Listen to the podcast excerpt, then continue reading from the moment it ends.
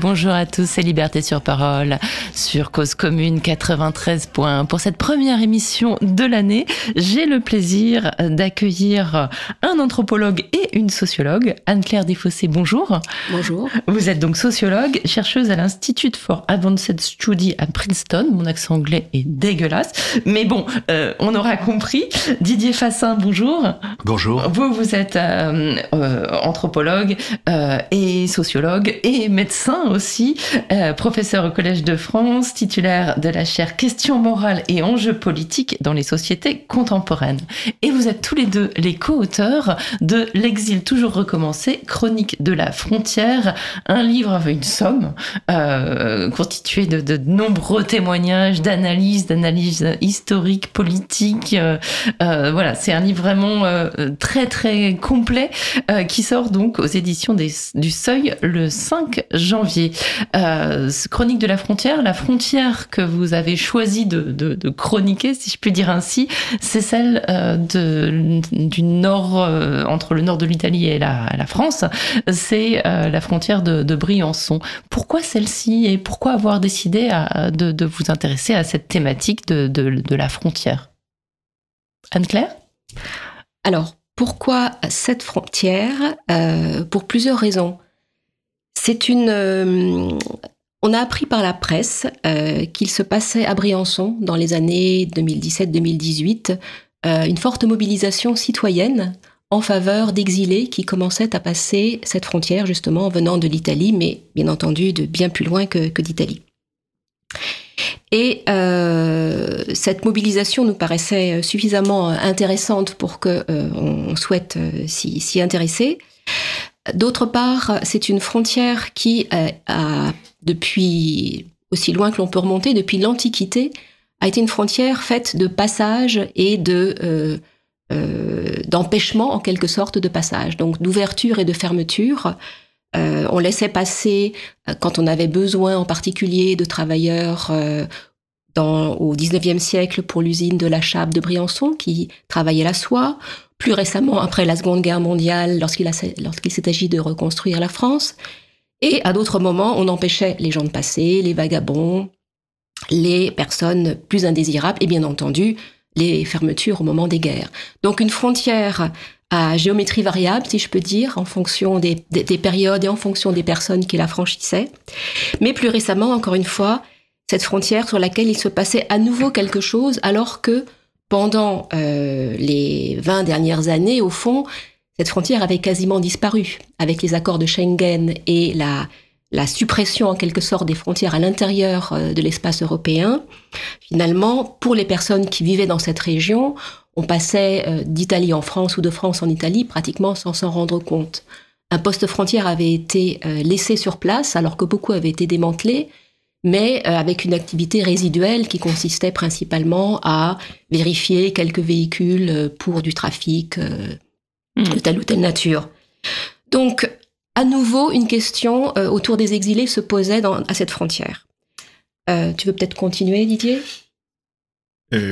Juste peut-être préciser aussi que vous le dites dans le livre, hein, vous faites un grand rappel historique. Ça a été aussi cette frontière a servi à des, des, des exilés politiques aussi, euh, pas seulement économique, pas seulement des travailleurs. Des gens sont passés par là aussi pour se réfugier quand ils étaient menacés dans leur pays, enfin en Italie en l'occurrence.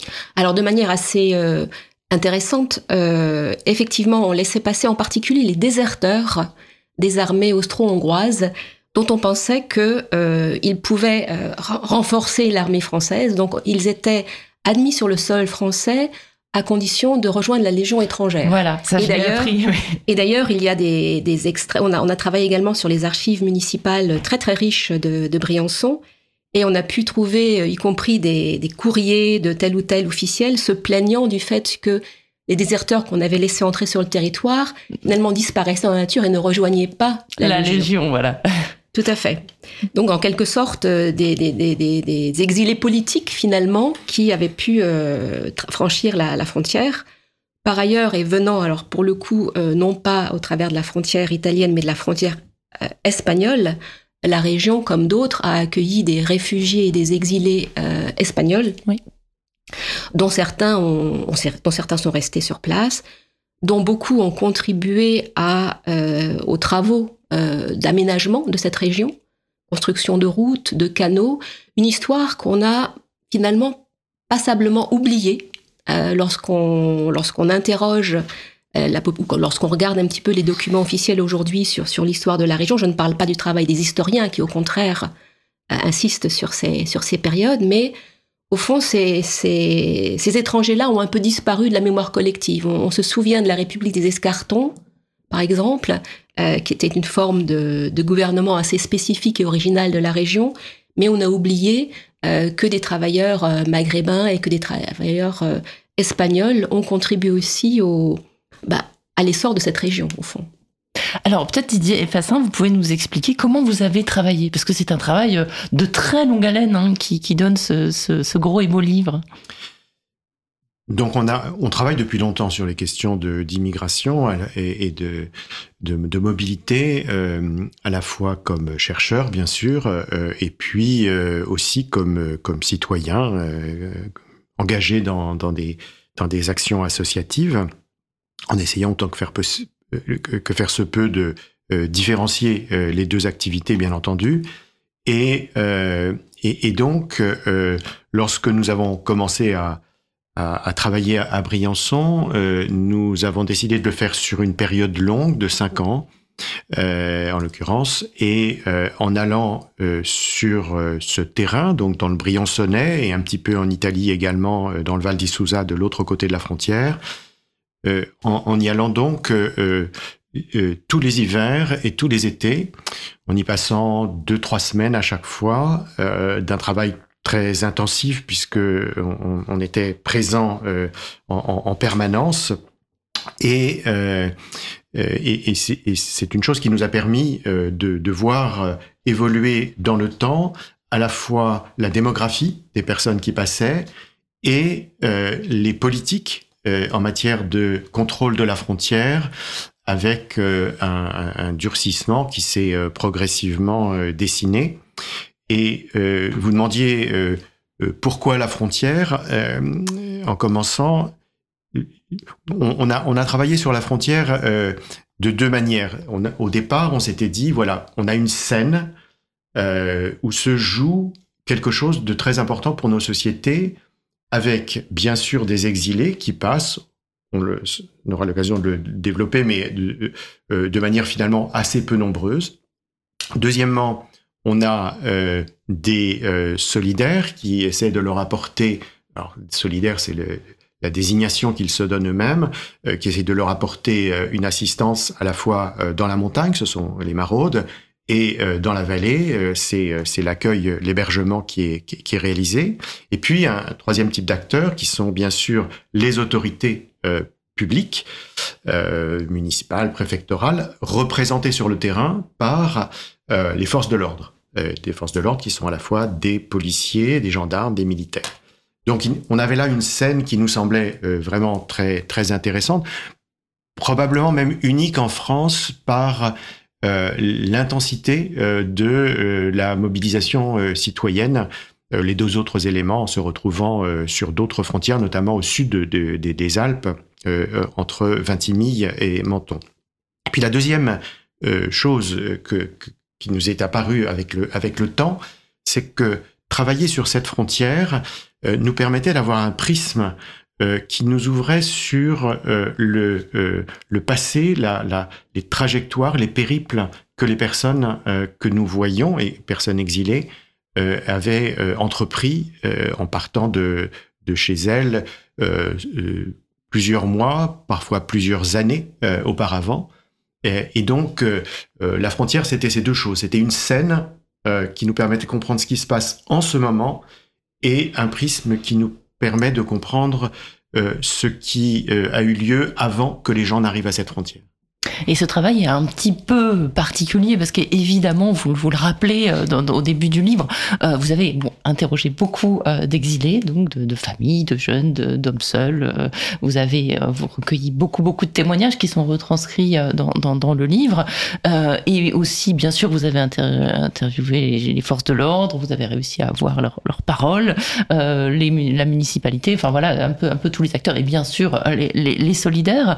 Mais euh, vous, précisez quand même que vous avez été euh, dans, ce lieu qui s'appelle les, terrasses, euh, notamment dans, ce lieu d'accueil euh, qui a une histoire un peu particulière qu'on rappellera, qui est un lieu formidable et, très intéressant aussi en tant que tel, hein, puisque vous, lui consacrez tout un chapitre ou presque. donc vous, vous étiez à l'intérieur, donc vous étiez quand même, je sais pas si on peut le dire comme ça, mais du côté des solidaires.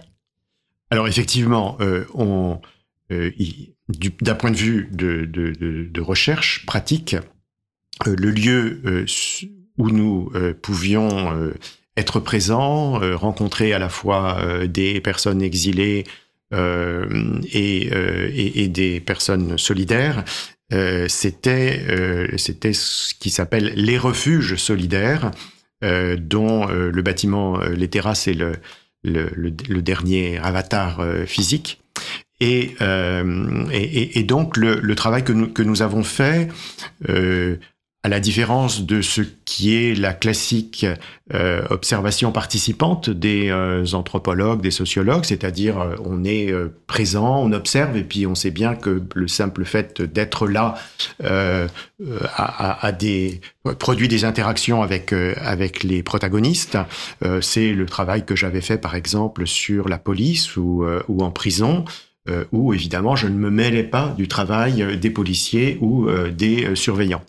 Là, au contraire, euh, nous avons fait ce que nous avons appelé euh, une participation observante, c'est-à-dire que nous étions euh, acteurs parmi les actrices, parmi les, autres. Anne-Claire faisait plus particulièrement de, l'accueil et participait à la vie du refuge. pour ma part, je tenais une consultation Parce que vous médicale. êtes médecin, bien sûr. Voilà. Et, euh, et, je faisais aussi des, des maraudes en, en, montagne pour euh, Médecins du Monde euh, la nuit pour euh, euh, aller chercher, mettre à l'abri des personnes qui, qui avaient franchi la frontière et qui parfois étaient dans des, dans, dans, des situations difficiles, notamment lorsque c'était des familles avec des, des nouveau-nés ou des enfants en bas âge et qu'on était en hiver, qu'il y avait de la neige, qu'il faisait très froid, etc. et nous, nous, avons essayé euh, de euh, d'être euh, de tenir malgré euh, le fait, bien sûr, que, que nous étions dans ce, dans, ce lieu particulier, nous avons essayé de tenir euh, une exigence épistémologique, si on peut dire, en tout cas une exigence de, de méthode et, et, de, et d'appréhension du terrain, euh, qui consistait à rencontrer euh, euh, la totalité des acteurs qui ont bien voulu nous rencontrer et même quand ils ne voulaient pas, on, les, on a un petit peu poussé les choses à la fois en insistant pour, euh, pour avoir des entretiens, euh, notamment euh, du côté des forces de l'ordre, et puis en ayant des interactions, euh, je dirais, involontaires par, par le fait d'être d'être arrêté, d'être arrêté, de d'avoir de, euh, d'être contrôlé de façon euh, très très fréquente, euh, d'avoir des auditions, etc. D'être accusé à tort de tapage nocturne, peut-on lire dans le livre? C'est assez voilà. cocasse. Il y a quand même une situation très cocasse. Alors le tapage nocturne qui est dû à, à, au claquement de, de portière d'un véhicule. Euh, Je et... note qu'il n'y a que les vôtres qui faisaient du bruit. Les, les voitures des solidaires font des, du bruit en claquant leurs portes, mais pas les voitures de la police. C'est ça quand Pas même. les voitures de la police et pas les voitures non plus des touristes. Hein. Les, voilà. les, touristes sont très silencieux lorsqu'ils euh, claquent les portes de leur, euh, de leur, de leur véhicule. Donc, tout, on y reviendra, mais c'est les petites subtilités de, tout, de la parole ces, policière. Voilà. Et tous ces éléments, euh, euh, finalement, pour nous, étaient très importants. C'est-à-dire, on, on, on, essayait vraiment de, euh, je parlais tout à l'heure de scène, de comprendre la, la, la totalité de, de, ce qui, ou en tout cas de façon, la façon la plus large, ce qui se passe, ce qui se joue et les points de vue de l'ensemble des acteurs. Donc pour nous, c'est important d'avoir toutes ces perspectives euh, et plutôt que de choisir un camp en quelque sorte, mmh. euh, même si bien entendu pour des raisons éthiques, il est évident que euh, nous considérons qu'il y a à la fois euh, des droits qui sont ceux des, des, exilés, et puis il y a aussi une certaine humanité euh, à avoir à leur égard euh, qui prévaut sur, euh, enfin, qui, et qui est celle des, des, des solidaires en général, et qui prévaut bien sûr sur la, la, partie répressive, le, re, le, refoulement des personnes qui sont non admises et qui sont renvoyées dans, dans, le pays voisin, en l'occurrence l'Italie. Donc on a bien sûr euh, des principes éthiques euh, qui, qui, qui, qui, prévalent pour nous, euh, mais du point de vue de la méthode, du point de vue du, du travail de recherche, euh, nous avons essayé de rendre compte de l'ensemble de, de ces situations. Effectivement. Juste peut-être une précision de, de, de terme. Euh, vous avez dit que vous employez le mot solidaire pour euh, pour euh, c'est le, le, mot qu'emploient eux-mêmes hein, les personnes qui euh, bah, qui exercent la solidarité avec les exilés. C'est peut-être euh, préciser un petit peu ce choix du terme exilé. Vous dites exilé, vous dites pas clandestin, vous dites pas illégaux, vous dites pas migrants. Pourquoi? Alors Anne-Claire, euh, défaussé. Voilà. Le on a choisi sciemment d'éviter euh, tous les termes qui avaient des connotations trop administratives ou juridiques. Euh, réfugié, c'est un statut que mmh. n'ont pas toutes les personnes qui passent, qui est un, un statut qu'ils espèrent, le cas échéant, obtenir, mais, euh, mais tout ça n'est pas certain. Euh, donc, ce type de migrant, c'est un, c'est un terme qui est à la fois euh, un peu péjoratif aujourd'hui dans, dans, dans, beaucoup de ses usages. Euh, D'autres sont encore plus péjoratifs, comme clandestin ou sans papier. Encore que sans papier, peut-être une revendication Absolument, politique. ouais. Euh, on l'a encore vu récemment. Des travailleurs hier, notamment. Tout à fait. Mmh. Dans, un, dans une revendication de régularisation de leur situation. On a préféré le terme exilé, qui aujourd'hui est un terme assez couramment employé par les associations et les personnes qui travaillent avec les personnes qui, voyagent. Euh, qui nous paraissait aussi, d'un point de vue étymologique, plus correspondre à ce qu'était leur expérience euh, de leur voyage et de leur périple. Euh, exilé, cela vient du latin exilium, qui était au départ un terme de juridique de bannissement. Et donc, il, il, incorpore à la fois l'idée de être contraint de partir euh, pour des raisons tout à fait diverses, euh, mais aussi il, il manifeste de l'incertitude du trajet et de, et de, son, et de, son, de son arrivée en quelque sorte. Donc il y a à la fois la notion de contrainte au moment du départ et d'incertitude euh, de, de toute la trajectoire et de sa destination. Voilà les raisons pour lesquelles, euh, je dirais, nous avons préféré ce, ce, terme qui, encore une fois, je le, je le répète, est celui qui est le plus couramment utilisé aujourd'hui, non seulement d'ailleurs par les, les, les associations qui, qui, travaillent avec ces personnes, mais aussi par euh, bon nombre de chercheurs. Et même quelques journaux. Même quelques journaux. voilà, absolument. Et d'ailleurs, il y a tout un chapitre de, de votre livre sur, sur ces, ces routes qui, dont on ne sait pas où elles mènent, mais surtout, surtout aussi, ce, je pense au chapitre sur la, la nécessité de partir, mmh. qui fait voler en éclats cette, cette notion totalement arbitraire et, et, euh, et instrumentalisée de migrants économiques et, et réfugiés politiques. Hein. Euh, je voudrais qu'on revienne sur euh, Anne-Claire. Vous avez, vous avez parlé de, de, de, de pourquoi cette frontière et euh, quand est-ce que vous avez débuté donc cette enquête? Je crois que l'année 2018 est assez importante, notamment avec un, événement assez euh, fondateur qui est euh, l'opération de communication euh, d'un groupe d'extrême droite, c'est Génération Identitaire. Oui. Alors ju juste avant, peut-être dire que le, début de cette, disons, de cette histoire de passage et d'accueil a commencé un peu plus tôt, en 2015 plus précisément. Euh, lorsque la ville de Briançon, appuyée très fortement par des associations locales comme la Maison des Jeunes et de la Culture, mais également euh, d'autres associations, Secours euh, catholiques et des citoyens tout simplement, a accepté d'accueillir un puis un deuxième, on appelait les CAO, les centres d'accueil et d'orientation, qui avait été euh, envisagée et mise en place en quelque sorte euh, lors du précédent euh, gouvernement pour démanteler la jungle de Calais. Euh, je reprends la terminologie qui était utilisée à, à l'époque. On peut Donc, dire détruire aussi. Détruire. Voilà, Donc, faire en sorte qu'il n'y ait plus cette fixation de, de, nombreux exilés à la frontière donc nord de, de, France. et en promettant aux personnes qui acceptaient de partir de Calais qu'elle serait dédublinée, c'est-à-dire, en langage courant, qu'elle pourrait faire une demande, déposer une demande d'asile en France, quand bien même elles auraient été enregistrées dans un autre pays. Autre pays par lequel juste j'explique parce que euh, par lequel elles, sont, elles, sont entrées ou la première fois qu'elles ont été contrôlées. Voilà, où elles ont été inscrites, où leurs empreintes ont été prises et elles ont donc été euh, fichées en quelque sorte. Et c'est en principe dans ce pays qu'elles sont amenées à demander l'asile si elles, si elles le souhaitent. Et cette première expérience, donc, de 2015, ou, enfin, je sais plus si c'était 2015, l'évacuation de la, jungle, euh, ça, s'est très bien passé, en fait, c'est ce que vous racontez. C'était vraiment, euh, je crois que les gens sont même restés dans le coin. Alors, ça, c'est, le, premier CAO s'est très bien passé, euh, parce que, donc, on promettait aux gens qu'ils seraient dédublinés. Il y a eu un, un très grand élan de solidarité localement, qui a été soutenu largement par la municipalité à l'époque. Et euh, donc de toutes sortes d'actions d'accompagnement ont été réalisées, en plus de, euh, des démarches administratives, bien évidemment.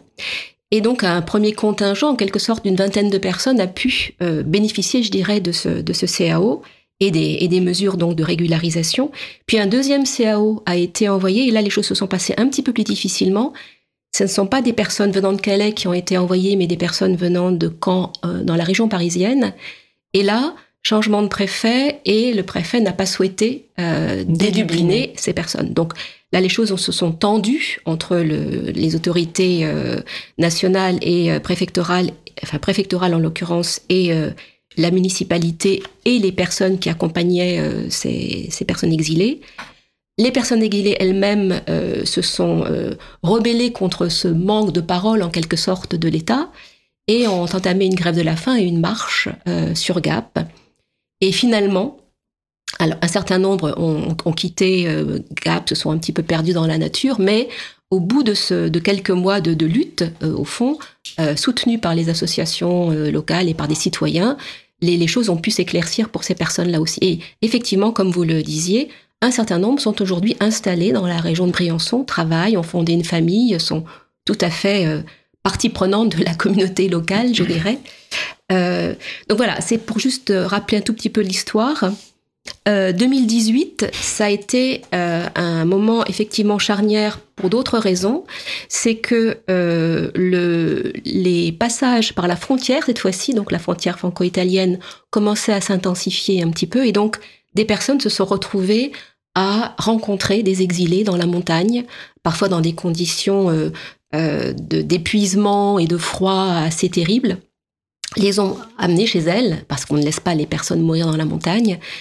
Et euh, le nombre augmentant un petit peu, on commençait à s'organiser, d'abord entre amis, entre voisins, et puis euh, on fait appel à nouveau à la municipalité pour, euh, pour pouvoir développer un accueil plus, plus correct et, plus, et plus décent, et, et surtout répondre à, à, la demande, puisque l'accueil familial ou individuel commençait à, à ne plus suffire. Et donc, euh, la, les, premières associations, disons, se sont créées à ce moment-là, le refuge solidaire, tous migrants un petit peu, un petit peu avant, euh, pour accueillir donc dans, dans, des, dans des espaces adaptés ces personnes qui traversaient la frontière et qui, pour la plupart, envisagent de continuer leur route ailleurs.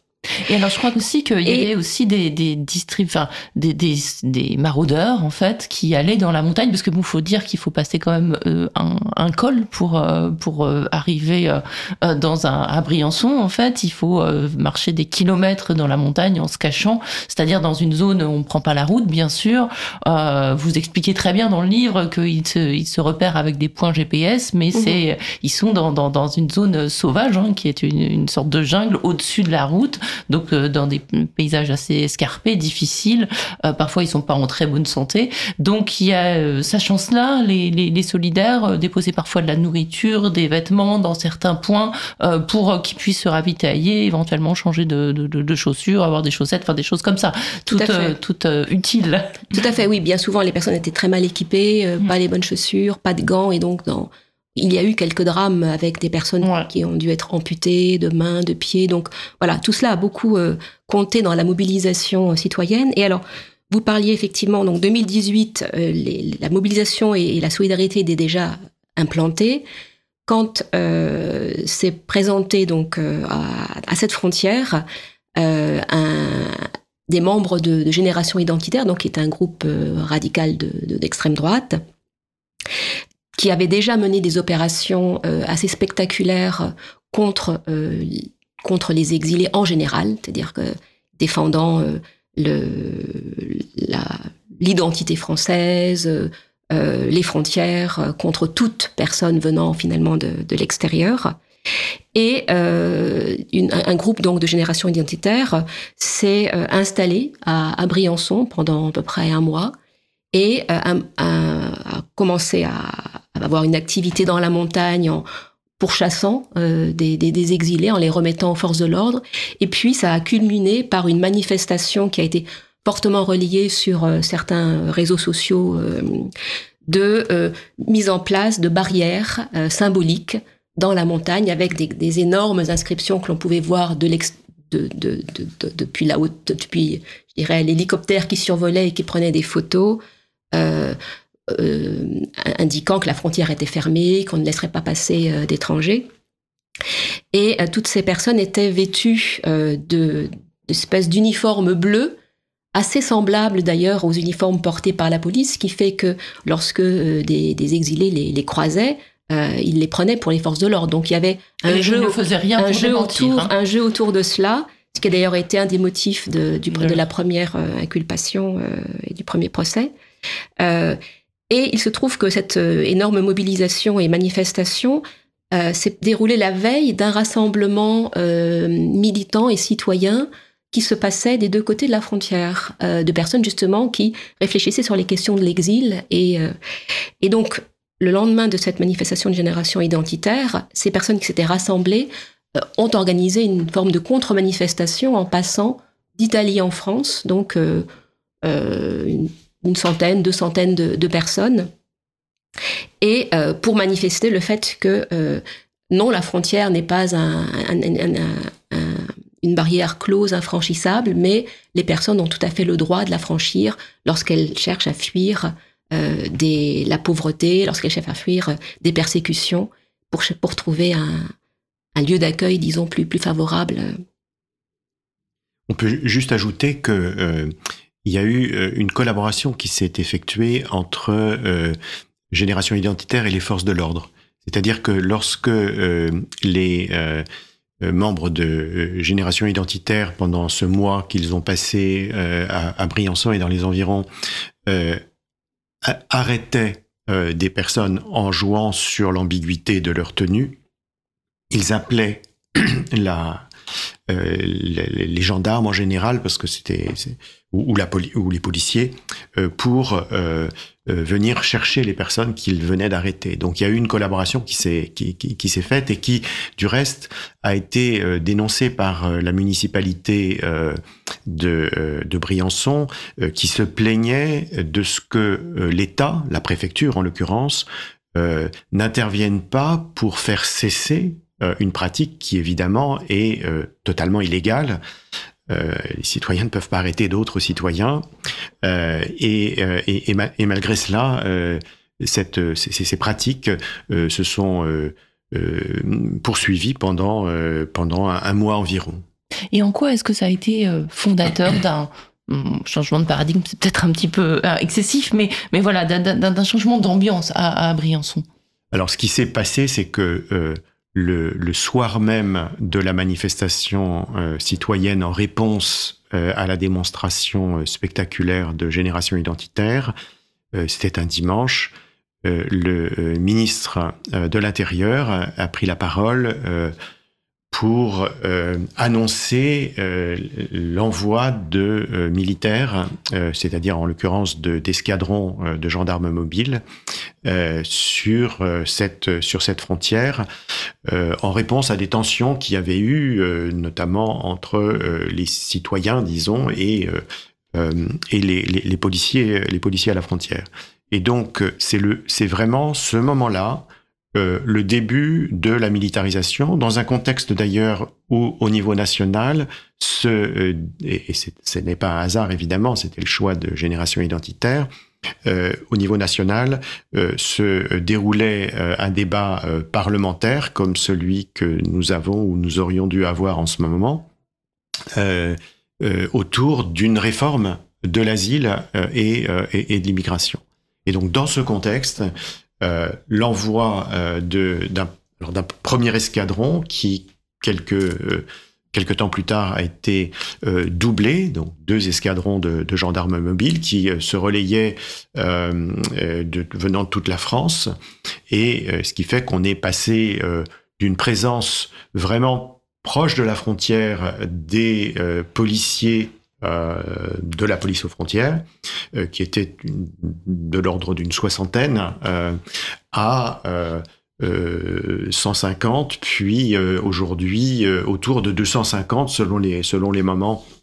Il y a des variations avec donc deux escadrons de gendarmes mobiles, des unités de l'opération Sentinelle militaire, des réservistes, et puis tout récemment la euh, la première ministre a, annoncé, et ça, s'est réalisé, l'envoi d'une border force. Donc on a, on a une, une présence policière, euh, gendarmière et militaire et autres militaires euh, qui, est, importante et qui a des effets à la fois euh, sur euh, la, la, la, vie de cette région. les, les habitants décrivent comment tout à coup la militarisation s'est faite, les contrôles se multipliaient sur les, sur les routes pour voir si dans les véhicules il n'y avait pas des migrants cachés, etc. Donc c'est un changement d'ambiance et puis euh, des conséquences euh, dramatiques puisque dans le mois qui a suivi l'arrivée euh, des premiers, premiers contingents de gendarmes, on a eu trois décès d'exilés qui, qui, qui ont prenaient des chemins dangereux pour éviter les forces de l'ordre. Et euh, euh, D'ailleurs, dans le livre, vous en faites le portrait de ces, de, vous leur donnez un nom et une histoire. Voilà. Euh, on peut les citer peut-être. Euh, bah, en, en, tout cas, on, on a, euh, on a essayé euh, dans, le, dans le livre de rendre tout anonyme, sauf les personnes qui étaient malheureusement décédées et auxquelles on voulait rendre euh, disons, le, la, la, dignité et, le, et, la mémoire euh, de, euh, de, leur, de leur malheureusement disparition. Et, et les trois personnes que vous évoquez ont, ont, toutes péri en essayant de fuir la police en essayant en tout cas de l'éviter et dans certains cas de, de, la, de la fuir effectivement. Et c'est ce qui s'est reproduit là avec, après l'arrivée de la Border Force il y a quelques mois. Euh, on a eu à nouveau trois décès qui sont intervenus euh, au cours de, au cours de l'automne. Et, il faut dire que euh, les trois premiers qui sont intervenus arrivaient après une période où il n'y avait jamais eu de, décès dans la montagne et que et que là on était plutôt aussi dans un creux et tout à coup tout à coup on, on voit ce, ce, cette cette ce que nous appelons cette violence politique de la frontière euh, se manifester de façon euh, très cruelle par par la mort de ces euh, de, de, de, ces personnes qui souvent sont sur la route depuis des années, qui ont réussi. beaucoup d'entre eux sont africains, pas tous, qui ont réussi à traverser le Sahara, euh, qui sont euh, qui se sont affrontés euh, aux, geôles libyennes, qui ont traversé la Méditerranée et, et, et s'en sont sortis et qui viennent mourir sur les pentes du Briançonnais. Mmh. On, reviendra sur les parcours migratoires, mais je, juste, euh, je vous laisse la parole dans une seconde, mais je voudrais qu'on qu'on évoque. Euh, moi, j'aime bien compter des fois. Euh, donc, euh, tout ce, ce déploiement militaro-policier, vous estimez dans le livre que ça, si on fait une moyenne, ça fait que le coût d'une reconduite à la frontière ou d'une non-admission sur le territoire français, c'est de 13 900 euros par personne. voilà, d'argent public qui est dépensé en motoneige, etc pour euh, pourchasser, traquer. Vous, vous, évoquez aussi cette notion de traque ces personnes et les, les, empêcher d'entrer sur le sur le territoire français. Parfois à de nombreuses reprises. Quand je dis de nombreuses reprises, ça veut dire qu'une personne a pu essayer parfois de passer 40 fois.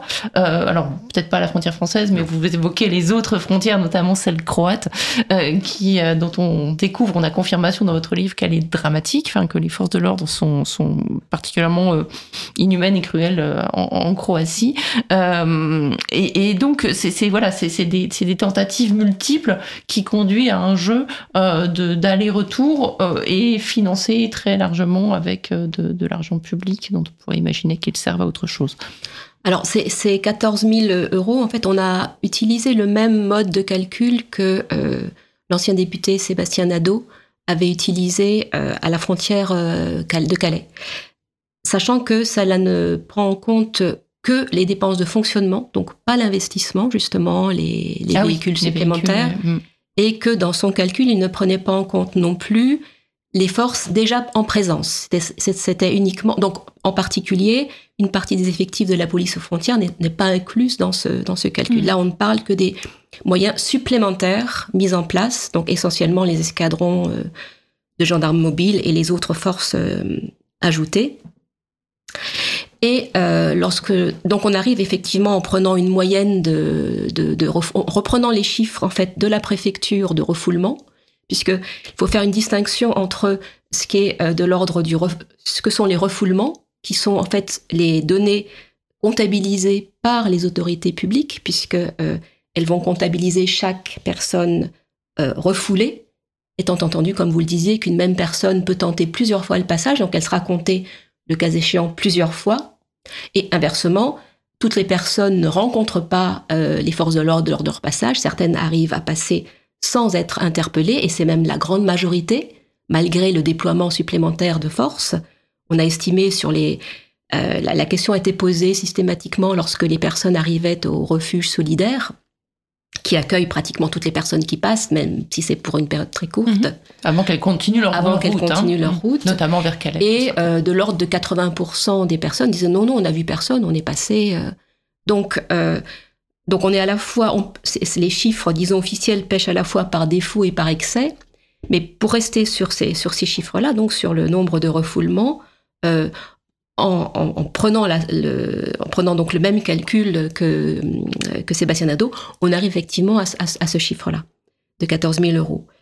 Euh, les personnes euh, repasseront autant de fois que nécessaire. Et ça, c'est une réalité que même les forces de l'ordre, que même les fonctionnaires de la préfecture reconnaissent. Euh, tout simplement parce qu'ils vont les voir plusieurs fois, et puis ils savent très bien que, in fine, pratiquement tout le monde passera.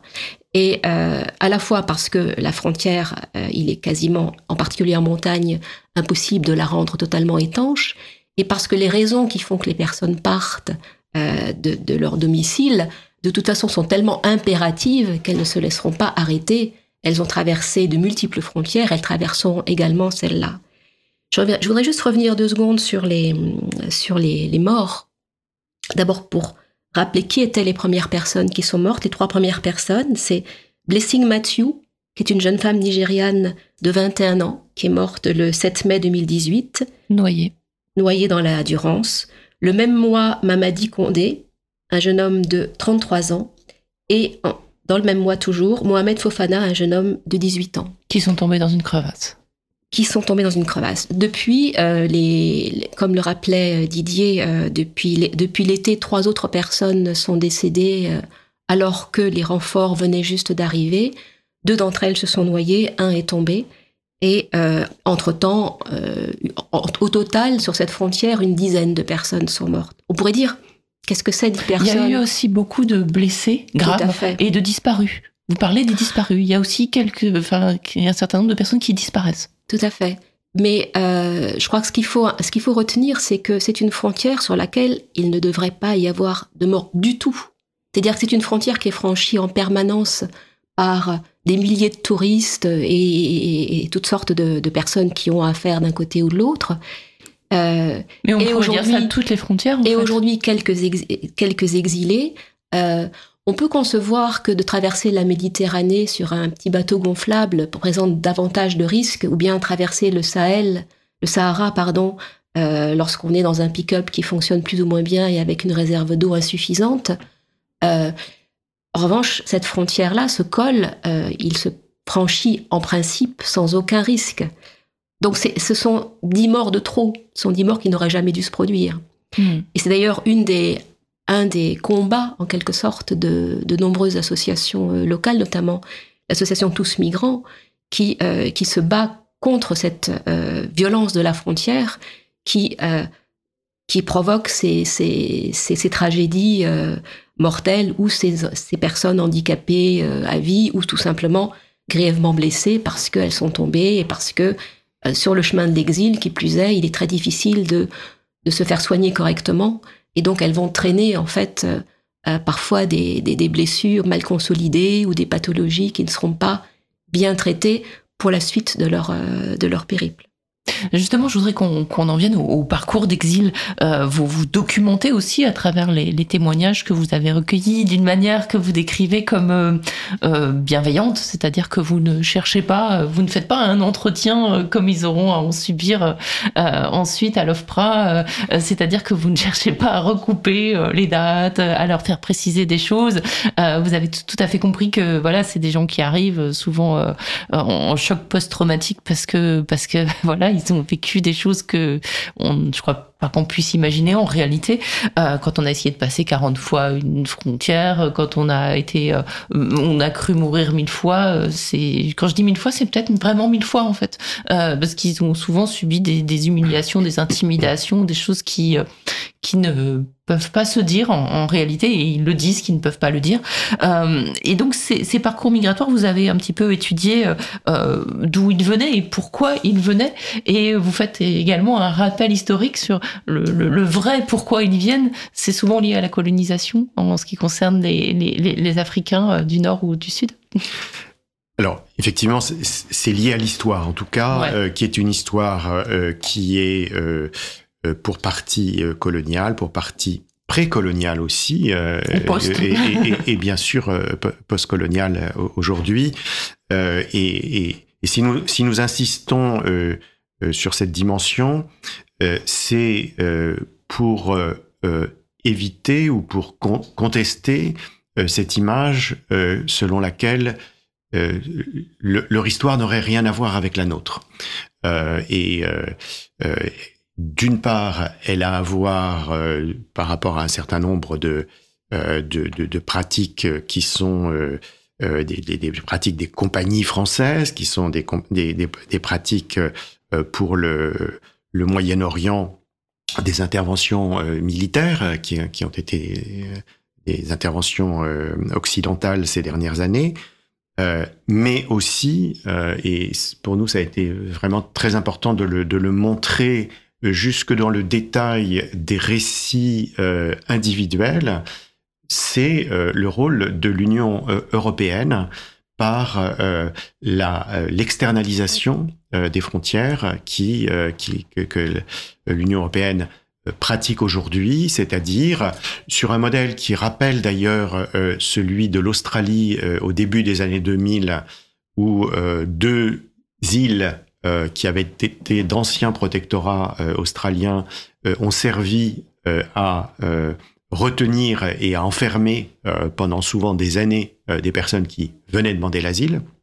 Et l'Europe s'est inspirée de ces, pratiques, notamment pour, à partir du milieu des années 2010, euh, de façon assez systématique, rechercher euh, des alliances autour de la Méditerranée d'abord. C'était la Turquie, euh, l'Algérie, le Maroc. Ça a été ensuite la Libye, plus récemment la Tunisie.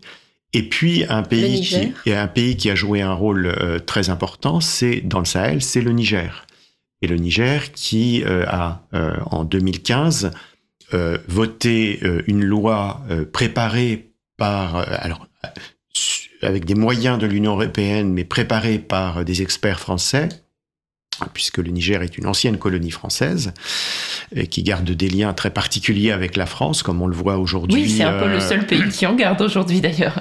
Oui, bah, qui en garde et qui n'en garde plus d'ailleurs, puisque, puisque depuis le putsch euh, militaire, euh, eh bien, euh, il y, a, un refus de continuer à collaborer avec la, avec la France et les pays européens, et, et la, cette loi dont, dont, je parle a même été annulée. Mais donc cette loi de 2015, qui était une dure répression à l'encontre des passeurs, euh, qui en fait jusqu'alors étaient plutôt des transporteurs, mais bon, qui sont devenus des passeurs euh, clandestins, euh, et, répression également sur sur les exilés. qui a d'une part amené un certain nombre de gens en prison, a fait monter les prix, bien entendu, des traversées, mais surtout les a rendues beaucoup plus dangereuses et plus dangereuses parce que il n'était plus possible de passer par les routes principales pour ces pour ces camions, ces pick-up euh, qui, qui, qui, emmènent des, euh, des exilés euh, de subsahariens. Et il fallait passer par des pistes latérales. Et quand on tombe en panne sur ces pistes et qu'on n'a pas les, réserves d'eau nécessaires, eh bien, beaucoup de gens meurent de déshydratation. Et, c'est ainsi qu'on a, on a pu montrer, enfin, le Missing Migrant Project, qui est, qui est un une, un organisme qui dépend des Nations Unies a pu établir que euh, à partir du moment où cette loi a été votée, on a une multiplication par 8 euh, du nombre de morts chaque année. Euh, donc ce sont des centaines de personnes qui meurent chaque année et encore ces chiffres, ils le disent eux-mêmes, euh, sont très sous-estimés parce que beaucoup de, cadavres soit ne sont pas retrouvés, soit ne sont pas signalés euh, par, euh, pour, pour, ne pas avoir d'ennui euh, pour, pour ceux qui les, qui les découvrent. Alors le grand public a pu découvrir cette réalité, notamment avec ce qui s'est passé en Tunisie cet été, je crois, cette femme et son petit garçon qui sont qui sont morts de soif dans le désert et dont on a retrouvé le mari en Italie, je crois, qui a pu qui a pu témoigner. Et vous signalez dans le livre que cet événement arrive juste après le passage d'accords bilatéraux entre la France et la Tunisie pour justement contenir l'afflux des migrants effectivement, euh, au, moment où, euh, euh, la pré présidente de la Commission européenne va avec la première ministre italienne et le premier ministre néerlandais en Tunisie pour aller négocier sans du reste avoir l'aval de la Commission européenne. Euh, pour aller négocier directement avec euh, le, président tunisien. Euh, c'est une période où ce président a eu des propos extrêmement xénophobes et racistes à l'encontre des Africains subsahariens qui sont dans son pays, pour une partie d'entre eux installés depuis parfois plusieurs années et, euh, et qui a euh, mis en place des, euh, mesures politiques répressives comparables du reste à celles qui existent en, au Maroc et en Algérie, et qui consistent à prendre ces personnes et à les lâcher dans le Sahara. À, des kilomètres de la frontière nigérienne et donc des premiers villages, les lâcher sans eau, sans nourriture, et, euh, et, donc euh, avec euh, des, décès, des décès en nombre. Et donc c'est dans ce contexte de, répression explicitement xénophobe et raciste que l'Union européenne vient signer un, accord avec, avec la Tunisie, apporter de, apporter de l'argent et euh, et, et, au fond, euh, et, en plus de, façon là aussi très explicite, pour euh, mettre en place cette politique euh, de cette politique répressive, pour empêcher les gens de partir traverser la, Méditerranée et, donc les renvoyer si possible dans leur pays. Mmh. Et alors, justement, leur pays, elles l'ont quitté. Enfin, il y, a plusieurs, il hein, y, y, a tout un faisceau d'éléments dans, vo, dans, votre livre qui euh, permet de, comprendre à, quel point euh, ces, euh, ces, personnes sont obligées de partir. Le, premier, indice de cela, si je puis me permettre, c'est que leur persévérance est absolument, enfin, on le sait, on le sait à chaque fois qu'on rencontre des gens exilés hein, qui, qui nous racontent, mais là, on, vous, décrivez, à partir de leurs témoignages, dès l'ouverture du livre, puisque ça commence sur l'histoire d'une famille iranienne, euh, voilà, qui a passé quatre ou cinq fois avant de, euh, qui a tenté, qui a fait cinq tentatives avant de pouvoir passer cette frontière-là à Briançon, mais on ne sait pas combien d'autres tentatives pour combien d'autres euh, frontières. Et c'est cette détermination qui force enfin l'admiration. Enfin, on prépare des Jeux Olympiques. Je pense que tous ces gens-là mériteraient plus que des médailles d'or. Enfin, je sais pas. C'est vrai qu'on on est dans ces valeurs de l'olympisme, de la performance qu'on peut, auquel on ne peut ne pas adhérer. Mais en l'occurrence, enfin, il y a une grosse contradiction dans le fait de mépriser ces gens-là, alors que, bah voilà, leur, ténacité, leur, courage, leur, leur, leur volonté infaillible de, de, de passer, euh, oui, les rend absolument euh, admirables. Et puis aussi, on comprend que ça, ça ne vient pas de nulle part, ça vient du fait que le choix de partir euh, s'est imposé. Et ça, vous le décrivez très très bien aussi dans les. Vous en dites un mot sur les raisons qui les poussent à partir. Et on voit aussi, pardon, je, continue. on voit aussi que du coup, le l'asile politique, l'asile économique, enfin le, le, fait de, de venir chercher une vie meilleure ailleurs, tout ça s'entremêle euh, avec aussi des raisons euh, intrafamiliales, de violence intrafamiliale, euh, qui évidemment, bah, c'est juste des humains comme nous tous et bah, tout, se, tout se mélange dans leur, dans, leur impératif de quitter l'endroit où ils sont nés. Mhm. Oui, effectivement, les, les raisons sont à la fois multiples et souvent entremêlées, comme, comme vous le disiez.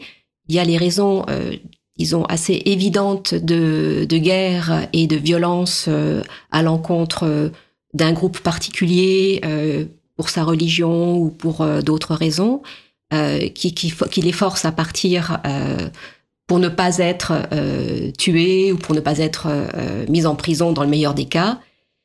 Il y a des raisons, comme vous le disiez, qui sont liées à euh, des problématiques plus familiales, euh, notamment euh, lorsque des familles en, en sont, lorsqu'un membre de la famille, en particulier le père, décède.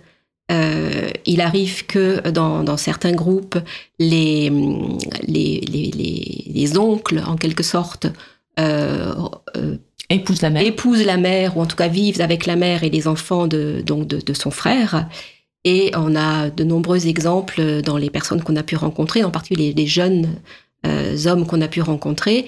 Ou les mineurs isolés, oui. Qui ont dû, qui ont dû quitter finalement euh, leur, euh, leur famille et leur village parce qu'ils étaient maltraités, ou en tout cas moins bien traités que, les, que, leur, que leurs cousins et cousines, mis au travail et empêchés d'aller à l'école, voire réellement, réellement battus et maltraités donc n'ayant aucun avenir, aucune possibilité de, de, faire une vie, de faire leur vie euh, là où ils étaient. Euh, les, des violences évidemment euh, à l'encontre des femmes aussi, euh, qui font que euh, certaines n'ont plus d'autre choix que de partir. Les femmes, c'est un, enfin, et, et, mineurs non accompagnés rencontrent des problématiques particulières liées à leur âge ou à leur sexe pendant les, pendant les périples qu'elles qu'elles entreprennent. Euh, et qu'ils entreprennent, même si la violence finalement est présente dans pratiquement tous les parcours qu'on a pu regarder, elle s'exerce de manière différente euh, encore euh, à, l'encontre des, femmes en particulier. Donc des, des raisons multiples et qui s'entrecroisent, et comme vous le disiez, une, une nécessité souvent vitale de partir, qui peut être parfois, qui peut nécessiter un départ immédiat parce qu'il y a une menace imminente. Et c'est le cas notamment lorsque euh, on a vu arriver au refuge solidaire beaucoup de personnes euh, venues d'Iran, pardon, euh, qui au moment qui avaient participé à des manifestations contre le contre le régime en place et qui étaient menacées très très fortement et donc qui du jour au lendemain sont partis. Mm-hmm. et puis dans d'autres cas, c'est un départ qui s'organise sur plus longtemps euh, c'est-à-dire que c'est un, cumul de difficultés et d'impossibilités qui, à un moment donné, fait que c'en est, trop et il faut absolument partir. Donc, il y a des temporalités différentes dans les, dans les départs, il y a des raisons différentes, mais qui, encore une fois, s'entrecroisent. Et il y a des destinations aussi qui ne sont pas forcément euh, des destinations finales. C'est-à-dire que on part. Euh, alors ça, c'est, il faut peut-être rappeler les chiffres encore une fois. Euh, les gens, ils vont en général quand ils fuient un pays, ils vont à côté, ils vont dans le pays d'à côté. Et c'est la majorité. Ceux qui arrivent jusqu'en Europe sont vraiment, comme vous disiez tout à l'heure, l'écume. Mais très souvent, c'est aussi des parcours assez aléatoires. C'est aussi ce que vous vous rappelez. Il n'y a pas l'Eldorado français. Venir toucher les APL n'est pas le, le, le but final de ces gens en fait.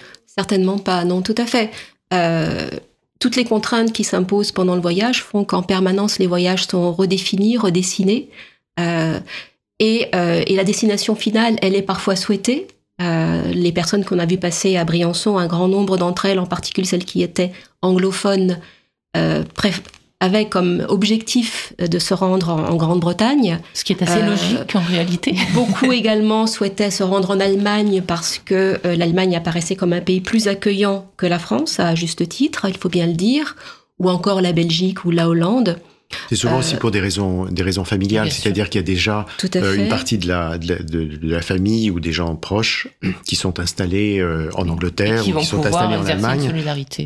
Absolument, et, et, effectivement, euh, solidarité qui, qui n'existe pas, pas déjà en France, et puis, et puis des, des, des regroupements, euh, euh, disons, euh, nationaux qui sont pas qui, qui, sont qui sont pas les, les plus les, les, plus manifestes au, dans, dans, le dans le cadre dans le cadre français.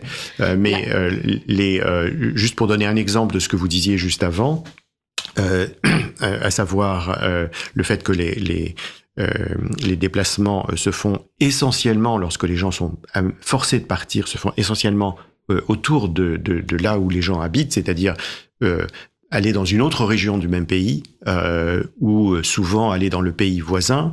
Dans le cas des conflits que qu'il y a aujourd'hui au Cameroun entre anglophones et, francophones, euh, qui ont euh, qui ont qui ont fait fuir beaucoup de gens, y compris aussi euh, d'autres d'autres conflits avec l'intervention de Boko Haram, etc.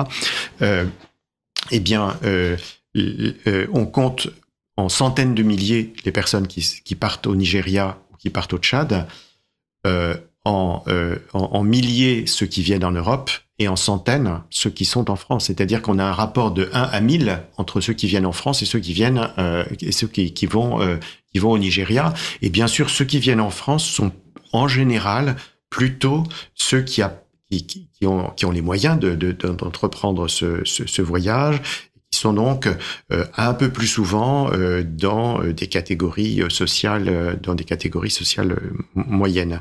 Mais Parce que ça coûte très cher hein, de voyager euh, quand ça on coûte, est... Ça coûte très cher et, et, et, et, le coût, il est à la fois financier, mais il est aussi euh, humain en raison de, de, des violences qui sont subies.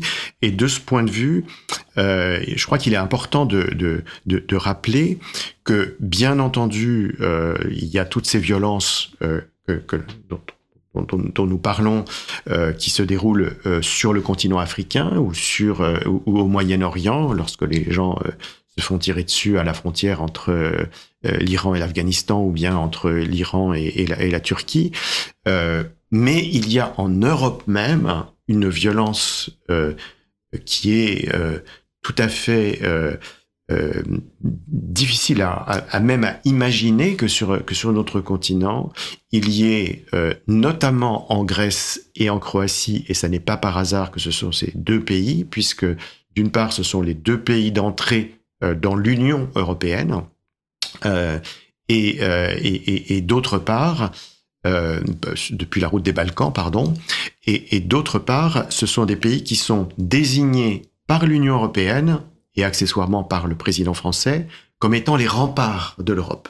Et donc, on les laisse, on laisse ces pays, on laisse leur gouvernement et on laisse leur police exercer euh, des, euh, des, brutalités. Ah, de la torture, hein, euh, vraiment. Alors vraiment, c'est-à-dire que les personnes qui, euh, qui sont arrêtées, et elles le sont souvent, hein, on a des, beaucoup de gens qui ont, qui ont tenté de nombreuses fois, des dizaines de fois, jusqu'à 40 fois effectivement, ouais. euh, de, avec de franchir. Ce, avec ce, ce, terme de game qu'il faut peut-être expliciter parce que c'est, vous, vous, faites la différence alors, entre ceux qui font l'aventure en passant par le, le Sahara et ceux qui, qui, font le game, alors qui a un double sens, hein, vous l'expliquez, mais c'est aussi euh, comme quand on joue à un jeu euh, sur Internet où euh, on essaye, on essaye, on essaye et on finit par au bout de, de, de dizaines de fois. Alors, c'est un le, le, le, terme game en fait euh, est, est, un terme qui est utilisé effectivement par euh, par, par les gens. C'est en anglais. Surtout les jeunes, euh, les jeunes et, gens. Ouais. Et, effectivement.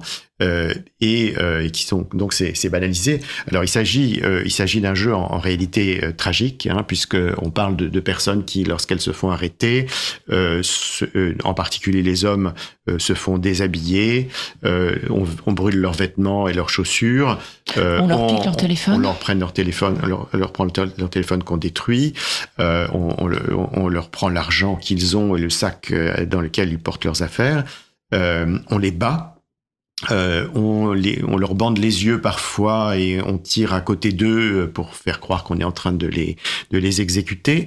Bah, et, et, et on les renvoie euh, pieds nus, en caleçon, euh, parfois nus, euh, à traverser la, la, la, rivière ou la forêt pour, pour retourner euh, dans le pays voisin qui souvent est la Bosnie. Euh, dans Parfois, il y a reçu un témoignage en, dans ce sens, on les sépare aussi et on a des gens, des groupes des, qui ont été séparés et qui ne se sont pas retrouvés après plusieurs années parce qu'ils ont été séparés justement par la police croate. Ouais.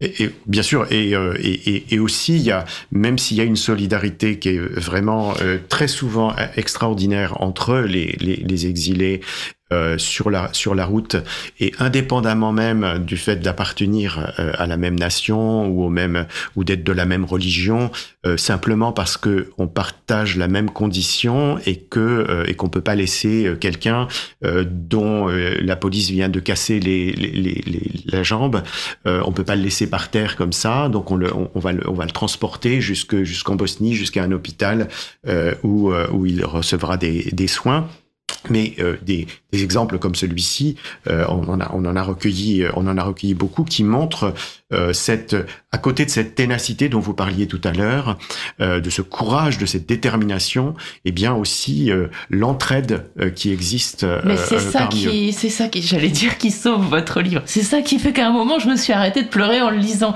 Et parce que bon, j'ai aussi entendu beaucoup de témoignages. À chaque fois, c'est, c'est presque étonnant quand on voit en Libye, on n'arrive pas à imaginer la situation en Libye. Eh ben, il y a toujours un homme qui tout d'un coup accueille et puis euh, laisse la personne euh, dix jours euh, se reposer, se, reconstituer. Il y a toujours, à chaque fois, dans tous les témoignages que vous avez recueillis, que j'ai pu entendre aussi, il y a, j'avais pas les moyens pour passer, bah il y a une dame qui m'a payé mon passage. Euh, y a, ça, ça existe. Il y a euh, l'histoire de cet homme, je crois que c'est en, Croatie, que euh, certains exilés que vous avez rencontrés ont l'intention d'aller revoir parce qu'il l'accueillait lui beaucoup de monde. Mais, mais je crois que c'est aussi parfois des individus qui le font pas de manière euh, systémique en fait, qui, qui le font comme ça. Mmh. et ça, ça, ça c'est quand on, on, vit dans un monde aussi dur que, que ce qui se passe en, en, en Libye, c'est quand même quelque chose de plutôt joyeux, plutôt rassurant sur l'humanité en fait. Hein. Et, et, ça, vous le, vous le mettez en évidence et, et c'est vrai que ça semble presque incroyable qu'il y ait quand même des gens qui aident alors qu'il y a tellement de gens qui sont tellement esclavagisés, maltraités que ça devient presque la norme. Voilà, il y a toujours des gens qui résistent et ceux qui arrivent ici, bah, ils peuvent témoigner de ça. Alors qui résistent et, et qui résistent notamment à, à deux choses qu'il faut bien qu'il faut bien comprendre parce que euh, ces personnes qui sont euh, le, le, fait que nos sociétés alors, quand je dis nos sociétés, ça peut être aussi bien les sociétés européennes que les sociétés africaines, euh, en l'occurrence maghrébines euh, ou, euh, ou moyen-orientales, mais euh, le fait qu'elles puissent, je dirais, s'abaisser à traiter de la façon dont on traite ces exilés, qui sont des personnes qui ont besoin d'une protection, quelle que soit la, raison de, de, leur départ, euh, et, et qu'on les traite de cette façon, il y a deux éléments qui pour nous euh, euh, jouent un rôle très important et que euh, la situation de l'Ukraine a complètement révélé. Euh, c'est euh, la question raciale et la question religieuse. la question raciale, le, le, racisme qu'on trouve au, dans, dans, dans, tout le Maghreb euh, et qui se manifeste par ces attitudes des, euh, à la fois des gouvernants et des policiers à l'égard euh, des Africains subsahariens. Malheureusement, on la retrouve aussi en Italie et on la retrouve à un certain degré en, en, France aussi. On la et... retrouve institutionnellement en Europe puisqu'on a pu accueillir beaucoup d'Ukrainiens sans que ça pose aucun problème. Absolument. Et, et, en, et en, justement en arguant du fait que eux nous ressemblaient. C'était quand même un, un, élément qui est très souvent même, été, qui a été souvent explicité. Ça, euh... c'est ça, c'est quand même dramatique quand on est euh, le pays des droits de l'homme, de l'universalisme et qu'on nous enseigne ça à l'école. Hein. Et, et l'autre élément, c'est l'élément religieux, puisque on, on en a que, que, ces, que, ces, personnes, notamment qui viennent du Moyen-Orient, sont musulmanes pour la grande majorité, pas tous. Et et on voit les, mauvais traitements qui leur sont faits dans des pays à majorité chrétienne, alors que euh, euh, lorsqu'ils passent dans un pays à majorité musulmane comme la Bosnie, eh bien, on a des attitudes tout à fait différentes, des gens qui, qui, qui vont leur donner à manger, qui vont leur donner, euh, qui vont leur donner un peu d'argent, etc. Euh, c'est une solidarité communautaire? Vous diriez Non, je ne pense pas que ce soit communautaire. Je pense que c'est plutôt le contraire. C'est euh, là où il n'y a pas de solidarité, du tout de solidarité, ou au contraire il y a une hostilité, une haine qui se, se développe. On est là euh, plutôt, alors je dirais dans une xénophobie, un racisme euh, et une islamophobie communautaire. Mais, mais c'est du côté négatif qu'elle est communautaire.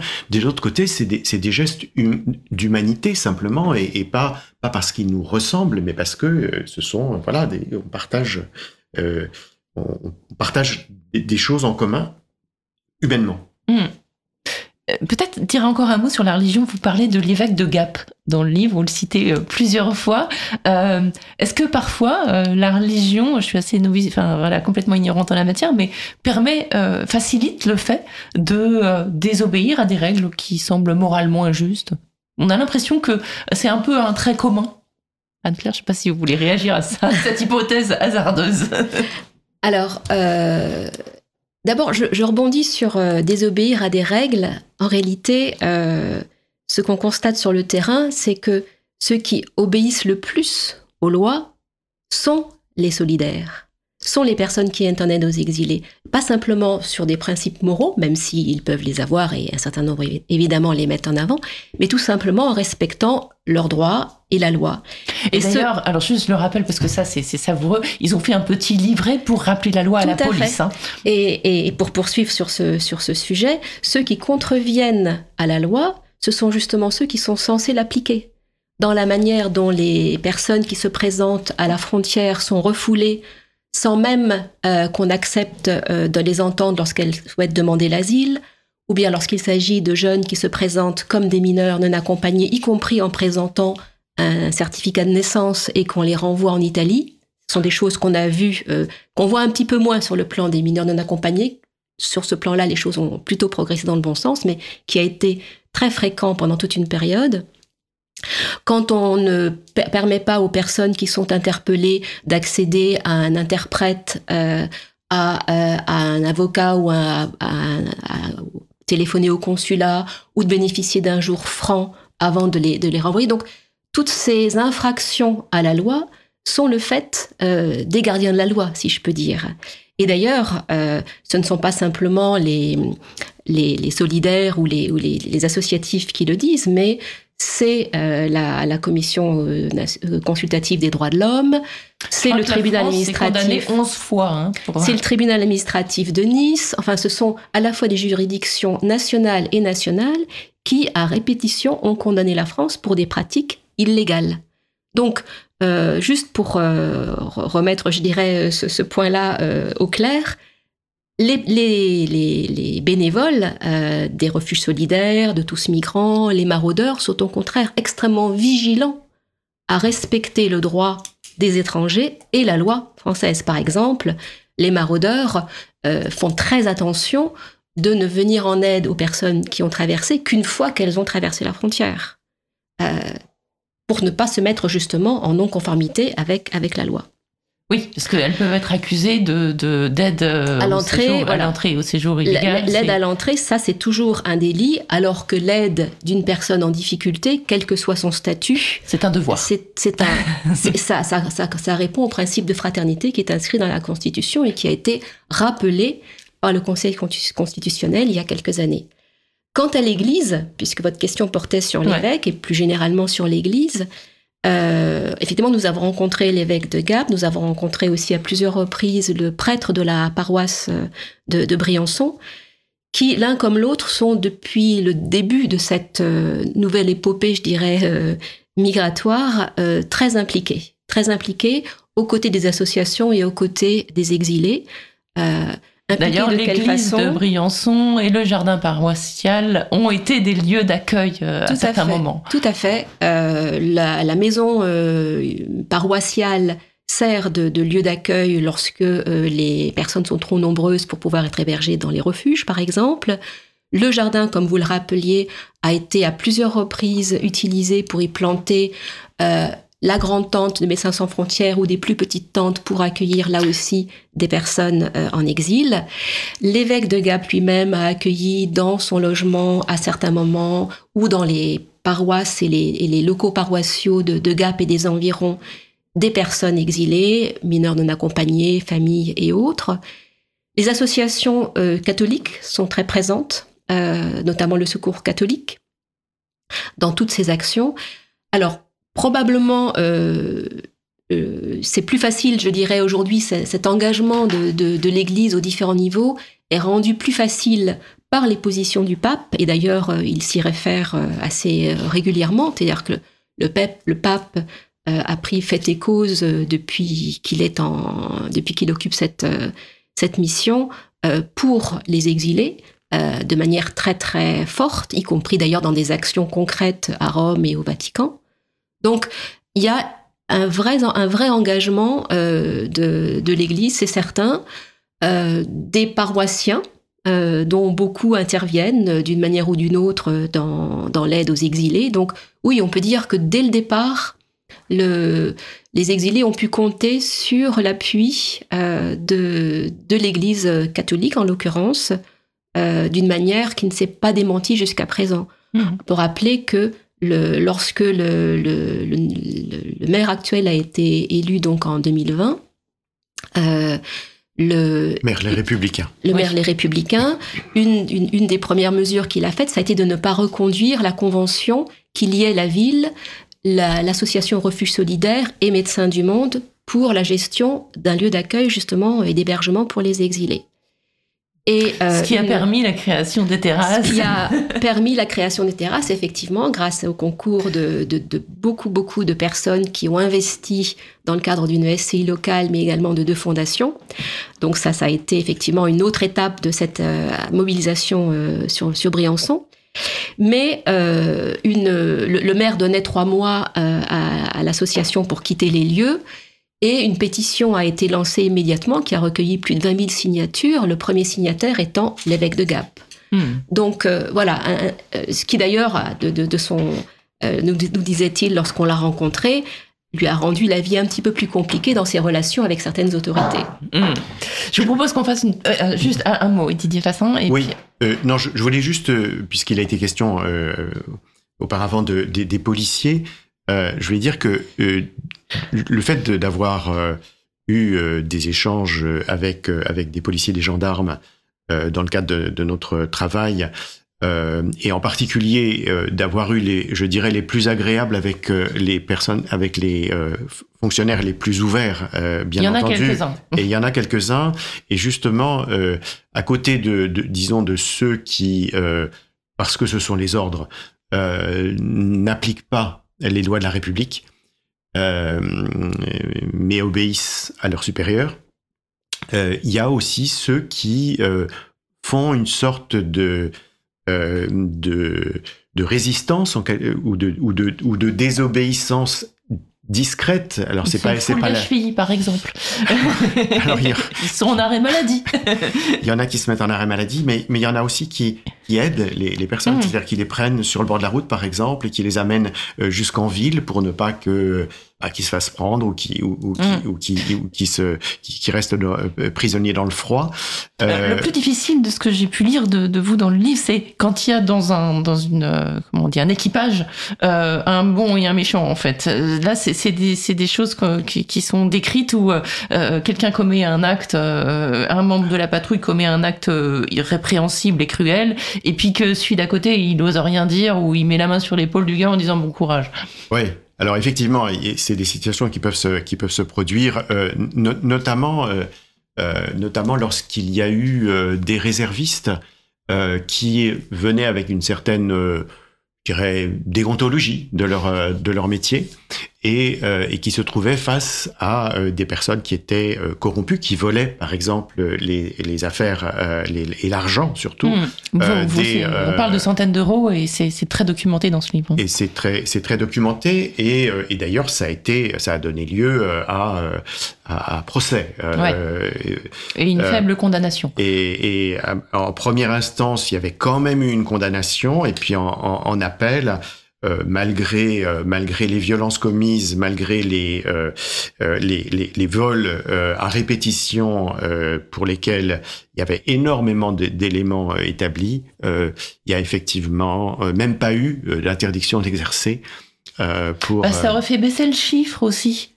Alors le chiffre évidemment est un, est un élément très important de ce, du travail des, des, des, policiers et des gendarmes, mais surtout des policiers et, et, et, ils décrivent très précisément le moment où, euh, dans les années 2000, euh, lors de la, mise en place euh, des nouvelles politiques de managériales par Nicolas Sarkozy, la politique du chiffre a, été imposée et à partir de ce moment-là, s'est développée une concurrence entre les équipes attisé par la, hiérarchie euh, et, euh, et, rendant euh, les choses particulièrement difficiles pour ceux et celles qui ne souhaitent pas jouer ce, jeu. Et il y a même malheureusement eu au moins un cas où un, brigadier s'est suicidé. Euh, pour des raisons qui officiellement étaient euh, euh, des raisons personnelles et conjugales, et, et, pour les, éléments dont, nous avons eu connaissance, et notamment la lettre qu'il avait laissée, montrait que le, combien lui, lui pesait la, les humiliations quotidiennes qu'il avait en raison de, je dirais, de, de, sa pratique euh, euh, policière euh, qui ne consistait pas à, renvoyer systématiquement en Italie et donc et donc je dirais qu'une certaine bienveillance de, de, sa part à l'égard des, exilés que chacun reconnaissait a été a été sanctionné et, et, et, et il s'est donné la mort peu, peu après. Donc, euh, euh donc en tout cas, pour nous, c'est important de, voir que euh, dans, un contexte où on a des politiques qui sont extrêmement répressives et, comme le disait Anne-Claire, irrespectueuses de la loi, certains essaient d'avoir des résistances souvent très modestes et très discrètes. c'est pour ça qu'on ne nomme jamais aucun, et, même on, essaie de de, de, ne pas rendre reconnaissables les personnes dont nous parlons. Je vous propose qu'on fasse une petite pause musicale et qu'on se retrouve après pour terminer cette émission. Pour joindre Cause Commune par téléphone, 09 72 51 55 46.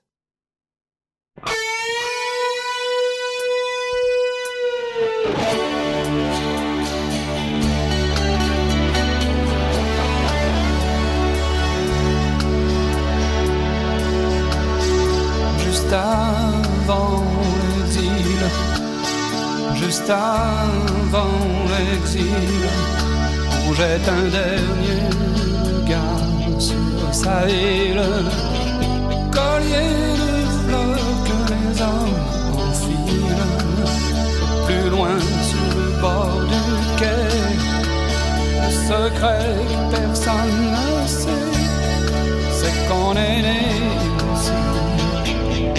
qu'on sait ce qu'on va laisser, alors on reste assis.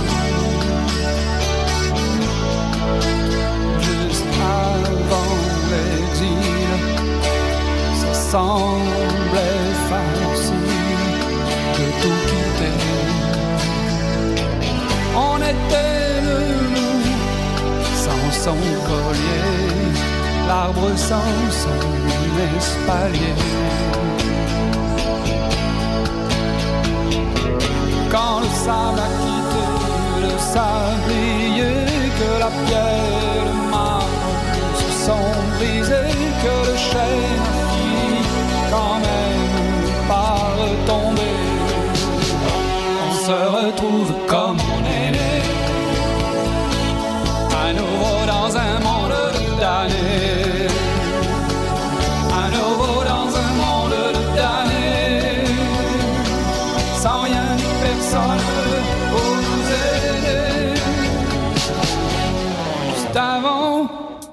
juste avant l'exil, juste avant l'exil, avant le dernier regard sur la ville, dans le bruit des trains qui défilent, et là-bas sur le bord du quai, comme la flamme d'un briquet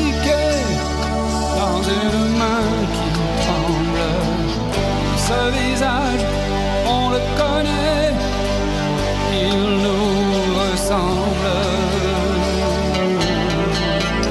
Juste avant l'exil, que cherche-t-il vers l'horizon? Le dessin dans la forme d'une maison ou peut-être la guérison?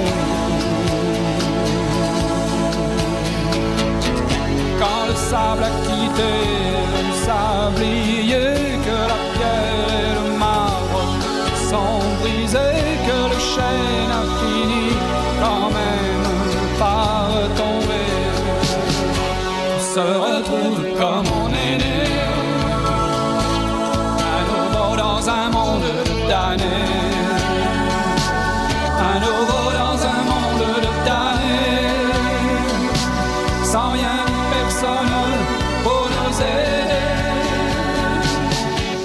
Se retrouve.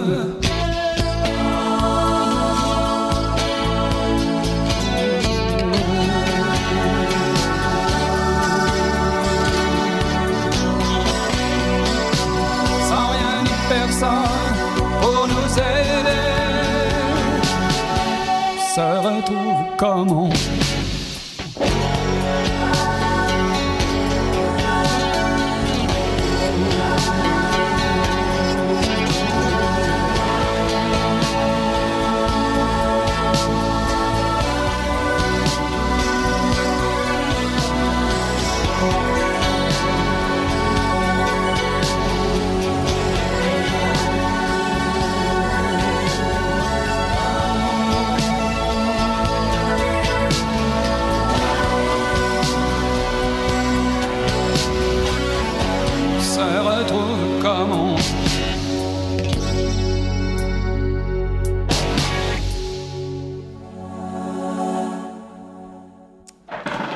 Écoutez toujours Liberté sur parole sur Cause Commune 93.1. On est ce matin avec euh, Anne-Claire Desfossés et euh, Didier Fassin pour leur livre L'exil toujours recommencé, chronique de la frontière. C'est paru aux éditions du Seuil.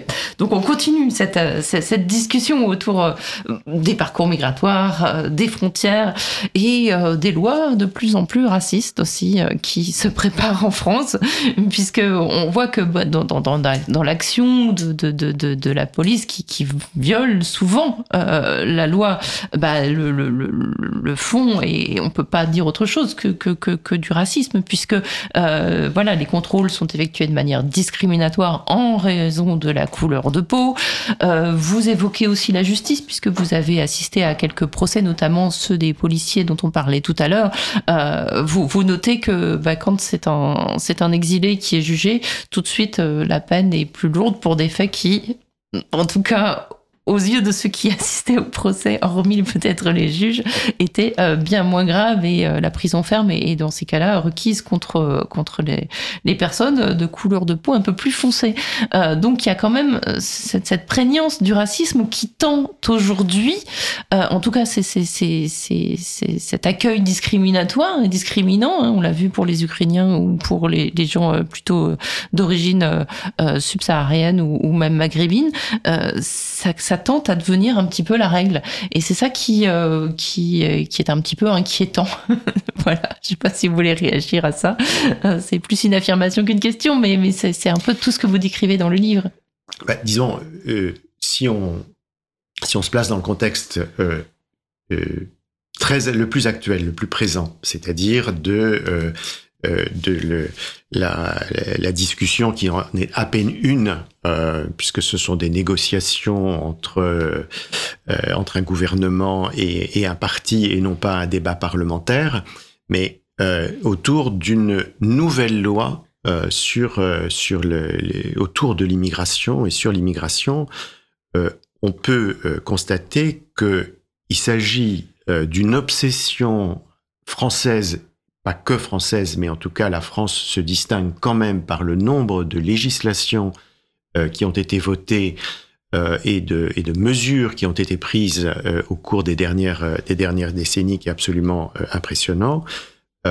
Et avec une, instrumentalisation par les partis et par les gouvernements de cette question, quand bien même la majorité des Français euh, décrivent comme leur préoccupation à la fois individuelle ou familiale et pour le pays, euh, qui ne sont absolument pas euh, la, question de l'immigration, qui sont des, des questions socio-économiques, notamment de pouvoir d'achat, d'emploi, des questions environnementales particulièrement préoccupantes, notamment pour les jeunes, et euh, l'immigration vient assez loin derrière dans les, dans, dans, les problèmes.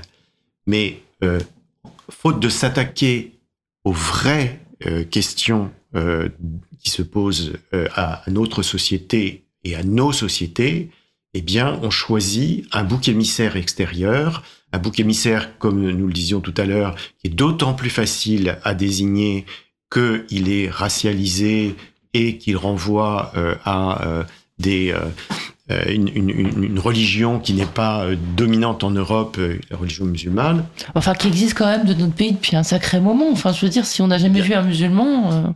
Euh... et bien sûr, bien sûr, c'est là, bien sûr, c'est là, c'est c'est c'est la religion qui est peut-être la plus pratiquée aujourd'hui aujourd'hui en France numériquement, mais euh, en tout cas, euh, enfin, supposément a... pratiqué parce qu'en fait, c'est pas parce qu'on est musulman qu'on est pratiquant non plus. Hein. On Absolument. est souvent assimilé à une pratique qu'on n'a pas. Absolument.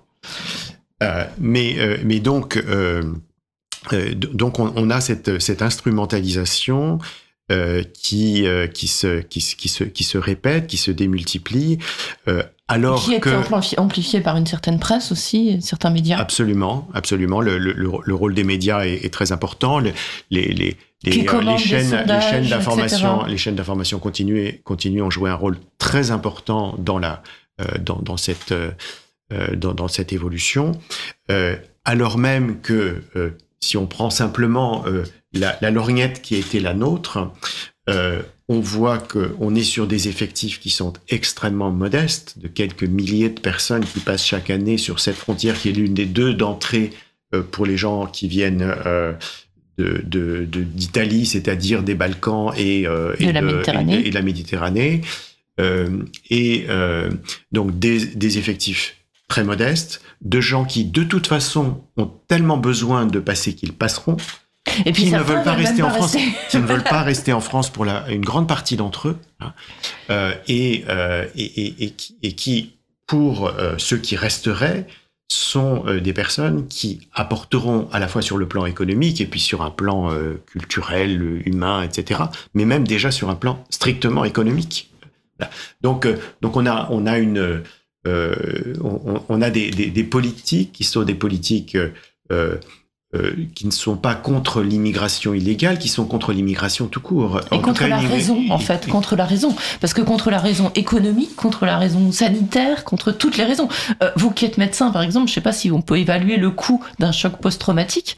Euh, et si on pouvait comparer les dizaines de milliers de... Enfin, les, les, les le, le pognon de dingue que, que, que, coûte quand on a vu l'évaluation de 14 000 euros pour une personne à reconduire. Mais c'est combien de billets de train et d'avion pour les faire venir voyager légalement, euh, c'est combien de, de, pertes en cotisation sociale si ces gens travaillaient légalement? En fait, euh, si on faisait euh, une, une, politique économique rationnelle, on aurait tout intérêt à laisser passer et même à faciliter le passage euh, de, de, de, ces personnes. Et même à leur payer leur billet, en fait. Ça, ça nous coûterait moins cher.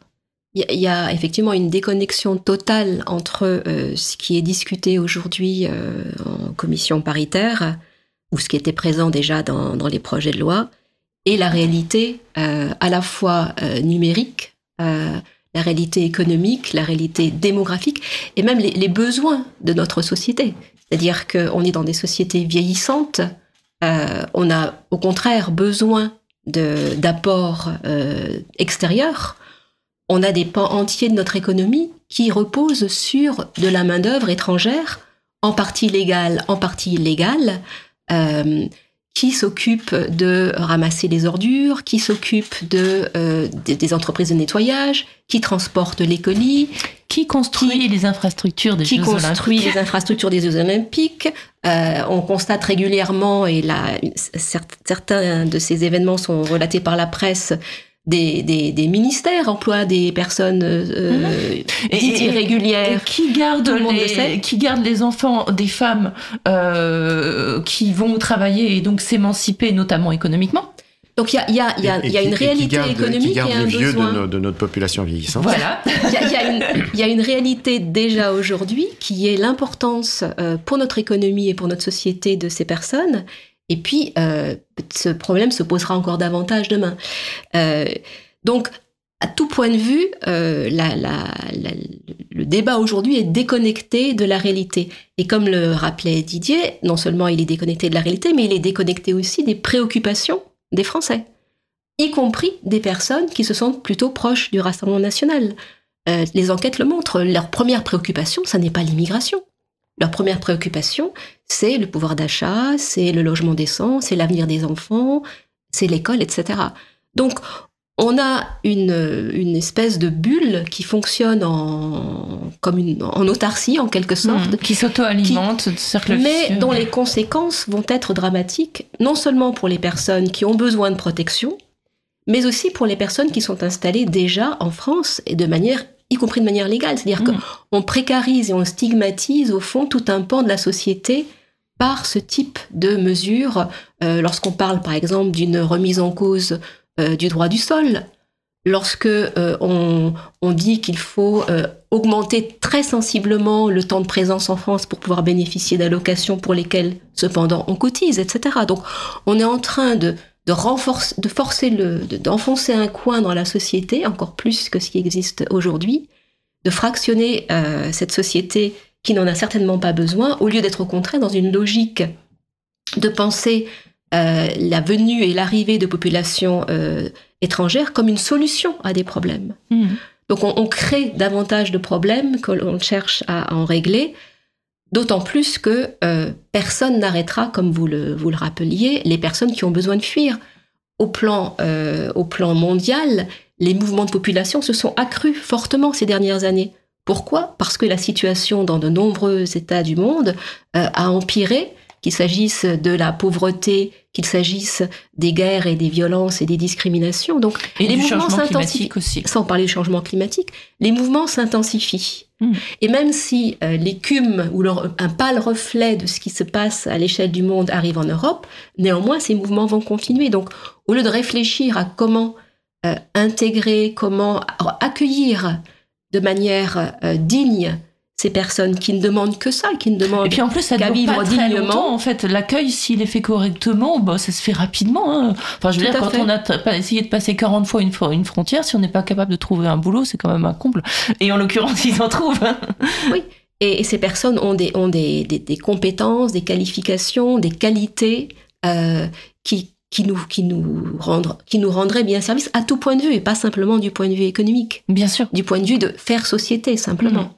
Et on le voit pour, pour revenir sur, euh, sur Briançon, les personnes euh, qui sont installées aujourd'hui à Briançon, qui sont arrivées euh, il y a quelques années, elles font partie de la société locale, elles, elles sont euh, un, un, plus important dans cette société locale.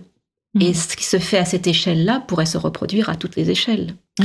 Et justement, euh, ce que nous voyons, nous, au niveau de la frontière, c'est quelque chose qui se produit aussi au niveau de l'ensemble du pays, c'est-à-dire des politiques qui n'ont absolument pas comme objet euh, de résoudre des problèmes, mais de faire du spectacle. de faire, de, ce sont des politiques performatives où de la même manière que on fait semblant d'arrêter des gens dont on sait tout le monde, préfecture, force de l'ordre, tout le monde sait qu'ils passeront. De la même manière, on met en place des, lois de plus en plus restrictives euh, qui, euh, euh, qui ne répondent à aucune des questions que se posent ni les Français, ni la société française en, tant que telle, et, avec, en revanche, ce, spectacle désastreux que, que, auquel on est en train d'assister aujourd'hui, avec ces négociations de bas étage, véritablement, euh, eh bien, euh, on, voit que, euh, enfin, on peut imaginer en tout cas assez facilement ce que ça va avoir comme conséquence à la génération suivante.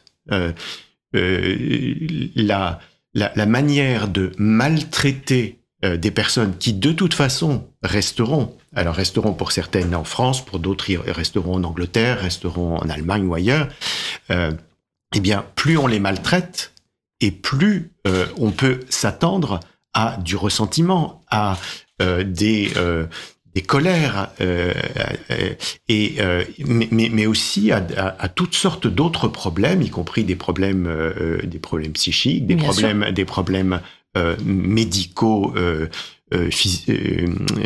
de, organiques qui, qui sont les conséquences de tout ce qu'on est en train de faire en ce moment euh, depuis euh, depuis euh, la, stigmatisation de, de, ces personnes, l'idée même du, du, ministre de l'Intérieur formulée en termes de leur rendre la vie invivable, je veux dire, c'est un, c'est un projet politique qui est extraordinairement problématique et c'est le moins qu'on puisse dire.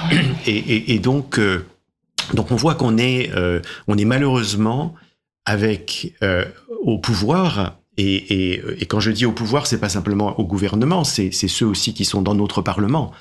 Euh, on est, euh, dans, euh, on est avec euh, des, des, des, responsables politiques qui sont en train de préparer une société euh, de division, comme le disait Anne-Claire, une société euh, de, de, de, de, de ressentiment, euh, une, une, société de stigmatisation qui, qui, qui, est, qui est extrêmement déplorable. Mmh. Et aussi une société de peur où euh, on, on, on, enfin, on érige la peur de l'autre en, en, norme. En fait, il faut avoir peur euh, du, de l'exilé qui est forcément un délinquant et un terroriste. Euh, enfin, voilà, c'est vraiment, on est aussi en train d'engrainer. Et, et, vous disiez, Anne-Claire, pardon, juste, euh, vous disiez que ça allait euh, enfin, être délétère pour les populations racisées, visées, mais aussi pour tout le monde. Parce qu'on voit que ces populations racisées vont de toute façon saturer tous les dispositifs de solidarité et d'urgence encore légaux.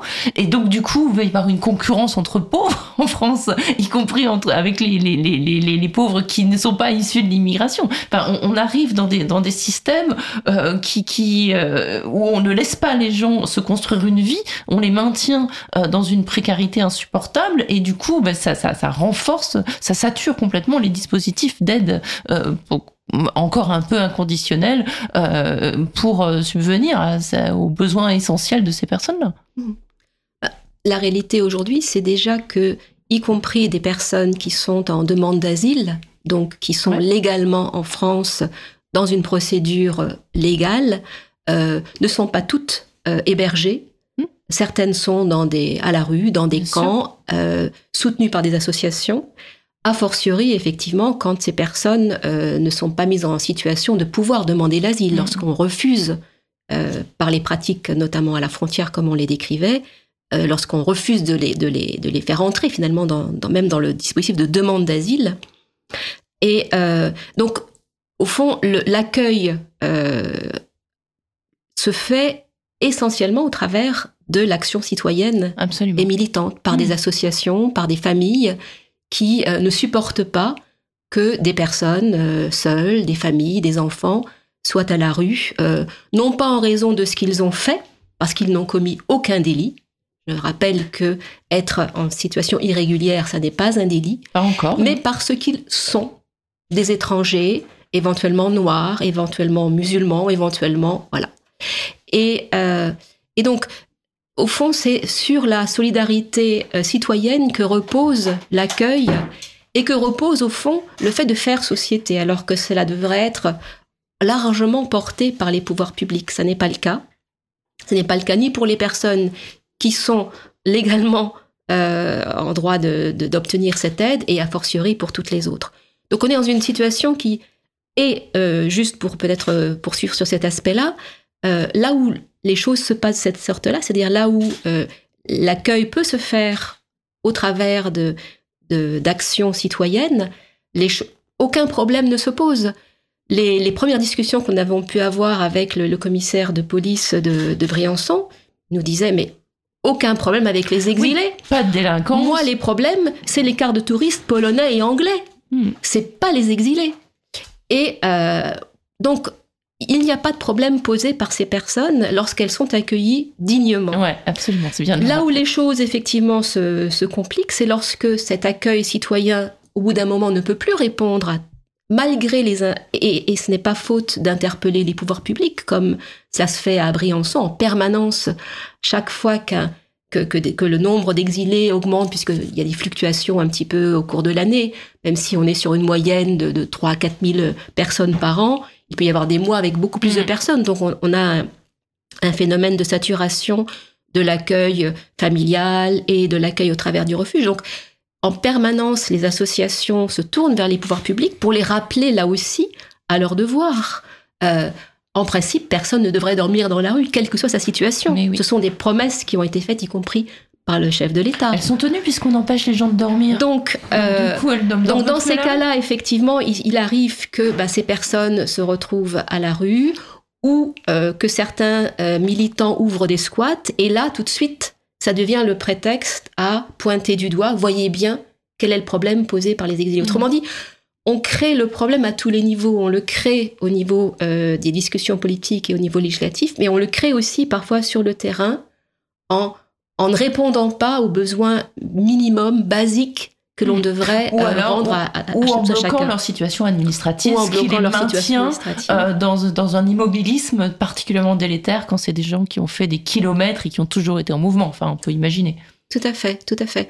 Euh, actuellement, se tient, se, enfin, se tient, est-ce que ça se tient encore? Mais en discussion ou en ligne rouge, selon où on se passe, se trouvait la question de la régularisation des personnes qui travaillent dans des métiers en tension. Euh, On n'y est même plus, je crois. J'écoutais François Héran l'autre jour euh, sur une autre sur une autre radio et euh, il rappelait que donc c'était la circulaire Valls qui avait permis à l'époque de régulariser des personnes dans des métiers en tension, que 30% des préfectures n'appliquaient pas la circulaire. Absolument. Donc on va encore renforcer ou, rajouter une couche législative sur un dispositif qui déjà n'est quasiment pas appliqué. Autrement dit, et qui va continuer à perdurer en même temps. C'est ça, le en même temps. Mhm. C'est formidable. Alors que, euh, peut-être un dernier point, euh, pour montrer encore une fois à, quel point les, discussions sont déconnectées de la réalité, je, euh, y compris en Italie, où on a un gouvernement et, très, très ferme dans les discours sur, sur les migrations, la, Madame Meloni est obligée de lâcher du lest dans les régularisations pour travail parce que tous les employeurs, qu'il s'agisse des usines de Turin ou qu'il s'agisse de l'agroalimentaire dans le sud, disent mais madame, on a besoin de plusieurs centaines de milliers de personnes qui travaillent, sinon on ferme la porte, on met la clé sous la porte. Donc elle, a, elle, continue d'avoir un discours très ferme euh, vis-à-vis d'une partie de son électorat, mais sur le terrain, elle, elle régularise et, elle délivre des titres de régularisation parce que l'économie en a besoin. Donc le, même dans les, dans les, dans, les gouvernements aujourd'hui, euh, en apparence les plus hostiles aux, exilés, la réalité euh, rattrape finalement ces, ces, gouvernements et nous allons être rattrapés par la même réalité. Hmm. Je sais pas comment conclure positivement cette émission aussi. Lisez ce livre parce qu'il y a déjà des témoignages qui sont absolument édifiants. Et puis il y a aussi, on n'a peut-être pas le temps d'en parler maintenant, mais il faut aussi, il y a aussi toute l'histoire des refuges solidaires et de toutes les questions euh, éthiques, philosophiques que ça pose, toutes les discussions euh, qui, qui, qui se tiennent entre ces militants, qui réfléchissent à leurs actions, à la manière dont elles sont criminalisées. Enfin voilà, l'histoire du bus est intéressante. Je n'en dis pas plus, c'est un petit teaser. Euh, c'est voilà on, voit à quel, quel point de cocasserie, si elle coûtait pas des, dizaines de milliers d'euros à ces associations qui ont besoin de cet argent pour faire autre chose, ce serait pas grave. donc voilà, c'est aussi tout un portrait de, bah, de notre société, parce que voilà, on a, on a tous les protagonistes d'une de, situation auxquelles on pourrait faire face autrement, et puis on voit que ça, ça, ça s'organise, qu'il y a aussi beaucoup, beaucoup, beaucoup d'humanité dans ce livre et, et, et, dans, et à Briançon, en fait. Vous allez y retourner? Oui. Oui. On, y, on, y, retourne. Euh, euh, notamment parce que parce qu'on y a des amis maintenant. Euh, l'accueil qui nous a été fait était extrêmement chaleureux et et puis parce que bien sûr euh, les, choses continuent de, changer, d'évoluer, donc euh, et puis et puis qu'il y a besoin aussi un petit peu de d'une aide euh, pour pour faire fonctionner les, choses. Donc modestement, on, y retourne, Anne-Claire en particulier. Et d'un point de vue de votre travail universitaire scientifique, vous allez continuer à travailler sur ce sujet, sur d'autres? Vous avez des projets en cours? Alors, il se trouve que l'année prochaine, cela va être le sujet, le, thème de l'année à l'institut dans lequel on travaille l'un et l'autre. Donc, ça nous permet de réunir euh, une quinzaine de chercheurs du monde entier qui travaillent sur ces thématiques. Donc, oui, dans ce cadre-là. Et puis, euh, sans doute, euh, quelques prolongements avec des articles sur tel ou tel aspect qu'on n'a pas pu, euh, même si beaucoup de choses sont dans le livre, qu'on n'a pas pu. Il est copieux, oui, je confirme. Détailler et qu'on pourrait prolonger. D'accord. Un grand merci d'être venu euh, nous parler de tout ça ce matin. Merci beaucoup et bravo pour ce livre, L'exil, toujours recommencé, Chronique de la frontière, un livre très accessible et agréable à lire, même si moi j'ai beaucoup pleuré, comme je l'ai déjà dit. Euh, mais, mais voilà, enfin, c'est pas un livre d'universitaire, on apprend plein de choses et en même temps c'est, c'est un livre super poli avec le lecteur parce qu'il explique tout bien, on apprend des trucs, on se sent intelligent et puis ben, voilà, on n'a pas l'impression de se sentir perdu non plus. Merci infiniment. Merci beaucoup. Merci à vous.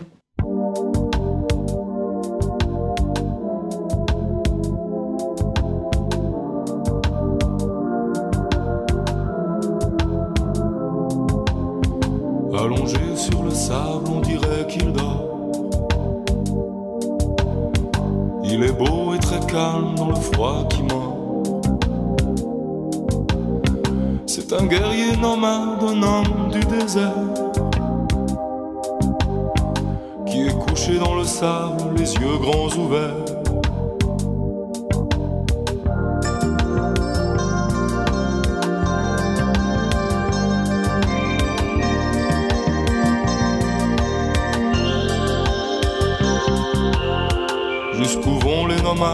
Plus loin que la mort. Dans le champ des étoiles, il y a le mirador. À quoi rêvent les nomades sous le ciel ouvert? À des purs sangs arabes écumant la mer. Reste dans ton rêve, c'est peut-être mieux mais le jour se lève et en plein milieu, il y a la frontière, il y a la frontière, il y a la frontière, il y a la frontière, il y a la frontière, il y a la frontière.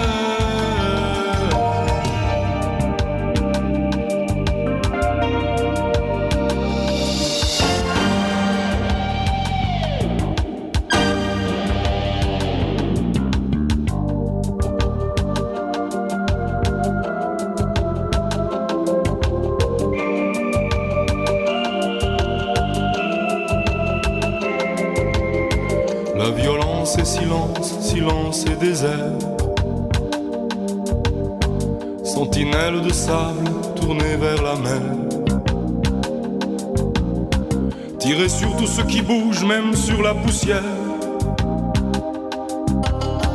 Tirez sur le soleil rouge qui meurt dans la mer.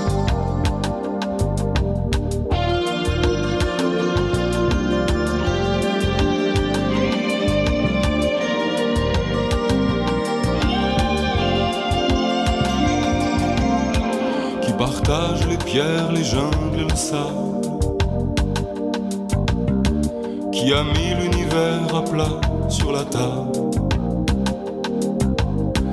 Qui a peur de son ombre et qui fait la guerre. Mais déjà le vent efface ton nom sur la pierre. Couché sur le sable, on dirait qu'il dort. Mais pour un nomade, c'est après la mort frontières. Qu'il n'y a plus de frontières. Qu'il n'y a plus de frontières.